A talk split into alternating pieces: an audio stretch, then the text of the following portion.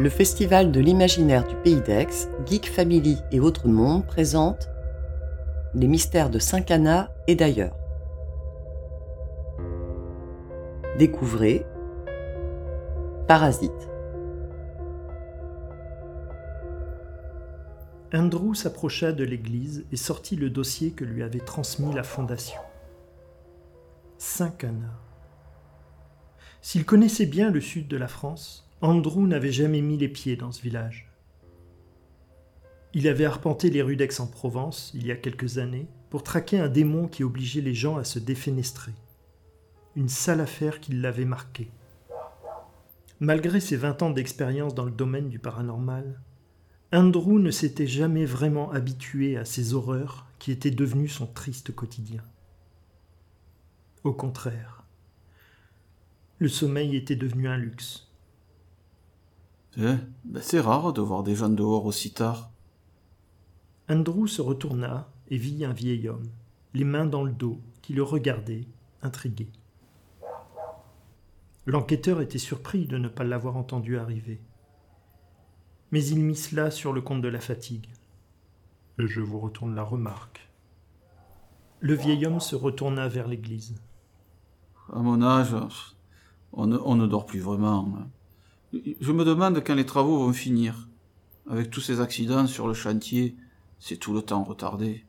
Le vieillard faisait allusion aux échafaudages présents sur le parvis qui masquaient le fronton de l'église.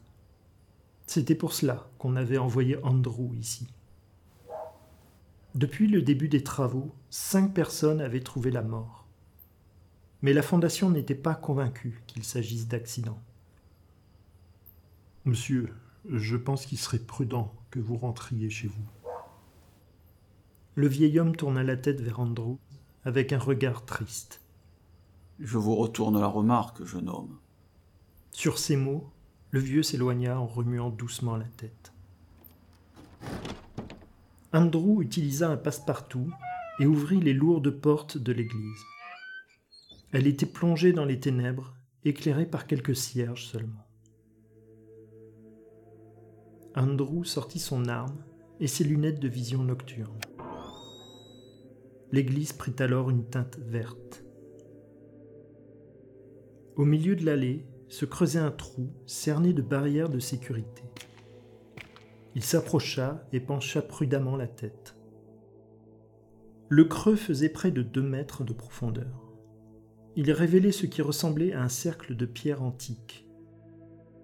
Au centre, y gisait une sorte de bambou brisé en deux.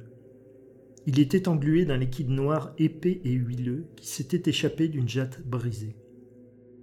Une odeur fielleuse lui agressa immédiatement les bronches. Un coup de vent balaya alors vivement l'intérieur de l'église. Andrew observait autour de lui. Quand il reçut soudain un violent coup au visage qui fit voler ses lunettes et le projeta au sol. Andrew se releva très rapidement et essaya de rassembler ses esprits. Rester calme et concentré, se focaliser sur son environnement. Les adages de ses mentors lui revenaient en tête. Tout son entraînement l'avait préparé à ça. Leur seule arme contre nous, c'est la peur. Fais-la disparaître de ton esprit. Machinalement, Andrew saisit une petite sacoche à sa ceinture et en déposa le contenu à terre. Un nouveau coup de vent siffla près de l'autel, mouchant les cierges sur son passage et plongeant encore plus l'église dans l'obscurité. Restez concentré. Le petit appareil qu'Andrew avait posé au sol émit une lumière bleue. Celui-ci éloignait en général les créatures mystiques. En général. Un grognement résonna alors dans l'église, et il se déplaçait. L'enquêteur ouvrit le feu, mais aucun de ses tirs ne fit mouche. Le grognement se fit plus intense. Il provenait maintenant d'au-dessus d'Andrew. Il leva la tête, juste à temps pour voir un morceau d'arche lui tomber dessus. Il esquiva in extremis l'impact et roula sur le côté. Si l'énorme pierre ne l'avait pas écrasé, elle avait par contre réduit en miettes l'appareil à la lumière bleue. Andrew était désormais sans protection. Et dans les ténèbres, à nouveau. Andrew sentit alors une violente douleur. Il baissa lentement les yeux et vit avec horreur une effroyable main griffue, noire, huileuse et suintante, surgir de son ventre déchiré de douleur.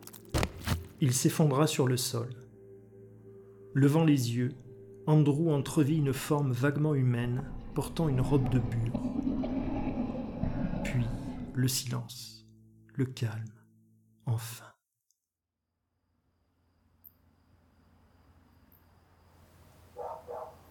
Le crâne de l'enquêteur roula sur les marches.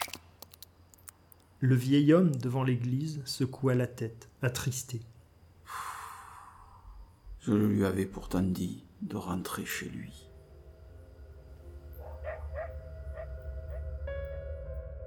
Maudit Templier.